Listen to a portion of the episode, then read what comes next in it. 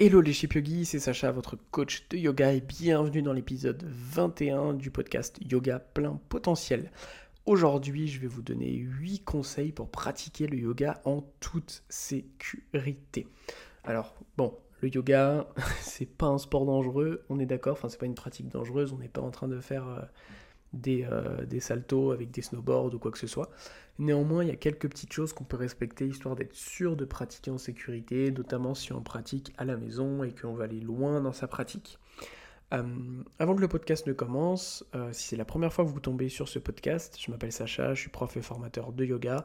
J'ai la chance d'être suivi par plusieurs centaines, de milliers de personnes, ce qui me permet de partager le yoga à travers euh, le monde, notamment grâce aux outils du digital.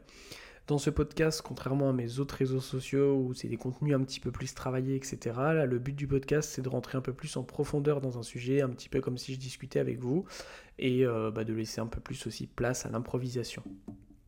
Aujourd'hui, je m'étais noté 8 conseils euh, pour vous aider à pratiquer du coup le yoga en toute sécurité. Et d'ailleurs, pour commencer, avant de commencer le premier conseil, vous pouvez retrouver gratuitement un défi de 7 jours pour faire du yoga avec moi. Le lien est disponible directement dans la description de cet épisode. Alors, premier conseil, c'est d'avoir du matériel de qualité. Donc, que vous pratiquiez le yoga dans un studio ou chez vous, il est important d'avoir un bon équipement. Alors, il n'y a pas besoin de grande chose, mais il faut simplement avoir un bon tapis qui ne glisse pas, c'est fondamental, ainsi que des briques de yoga, c'est vraiment un plus que je vous recommande. Des briques en liège par contre. Ne prenez pas des briques en mousse, c'est pas bon du tout. Vous allez euh, vous faire mal au poignet, ça va pas être stable.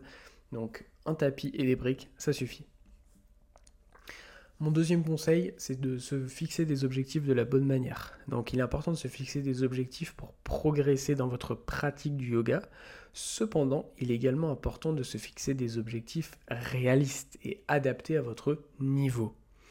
Ne vous mettez pas la pression pour atteindre des objectifs irréalisables ou pour suivre le rythme de d'autres personnes en fait, puisque chacun est différent. Établissez des objectifs à long terme et des objectifs à court terme pour vous aider, vous motiver et pour vous permettre de mesurer aussi vos progrès. C'est extrêmement important. Euh, j'y reviendrai peut-être dans un autre podcast, mais le yoga est une pratique basée sur des objectifs et si vous faites du yoga juste un petit peu comme ça au hasard, vous risquez rapidement aussi de perdre la motivation. Mon troisième conseil, c'est de suivre un plan de progression adapté. Si vous voulez progresser dans votre pratique du yoga en toute sécurité, il est important de suivre un plan de progression adapté. Un plan de progression adapté et un programme qui est conçu pour répondre bah, aux besoins individuels de chaque pratiquant de yoga. Votre plan de progression doit être adapté en fonction de votre niveau de compétence actuel, votre emploi du temps, vos objectifs. Euh, pour ça. Euh, avant, on, nous, ferait des, bilans, maintenant on n'a plus le temps, mais sachez que c'est important de vraiment vous poser et de suivre un plan de progression adapté, parce que sinon c'est ça qui fait que bah, vous ne pratiquerez pas en sécurité.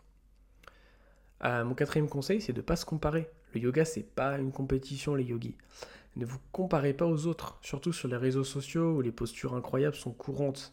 En fait, chacun est différent et, euh, et parfois vous voyez des gens faire une belle posture et en fait, c'est juste ils font la posture ils la réussissent une fois peut-être sur dix, ou peut-être ils sont fait mal. Enfin voilà, l'important c'est vraiment pas de se comparer. On s'en fiche de ce que font les autres, mais vraiment.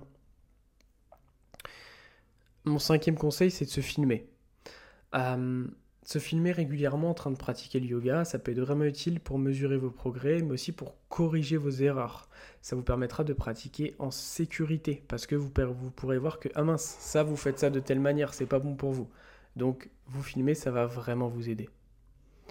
Mon sixième conseil, ça va être d'écouter votre corps. Écouter son corps est primordial pour avancer dans votre pratique en toute sécurité.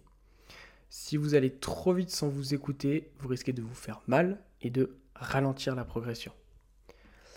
Euh, mon avant-dernier conseil, c'est de laisser un jour off au minimum par semaine. Donc par semaine, pardon. un conseil important pour prendre soin de ses articulations et de prendre un jour off par semaine, en fait, c'est un jour où vous n'allez pas mettre d'appui sur vos poignets et autres. Parce que ça va permettre à vos articulations de récupérer, notamment bah, vos poignets, comme je vous l'ai dit. Et cela, ça va permettre bah, de pratiquer en sécurité sur le long terme, permettre aux articulations de s'adapter et donc éviter de se faire mal. Enfin, mon dernier conseil, c'est de laisser le temps au corps de s'adapter.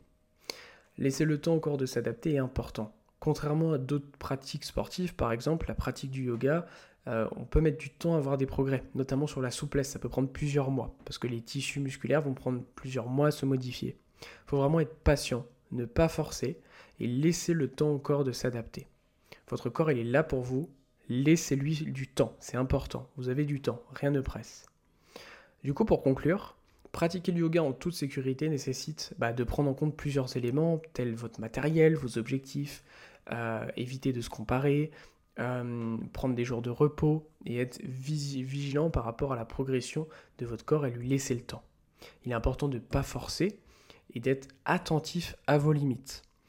Avec une pratique vraiment régulière et respectueuse de votre corps, le yoga vous apportera énormément de bienfaits, mais ne forcez pas trop. C'était donc mes 8 tips pour pratiquer le yoga en toute sécurité. Si le podcast vous a plu, je vous invite à mettre un avis 5 étoiles sur votre plateforme d'écoute et je vous dis à très vite pour un nouvel épisode.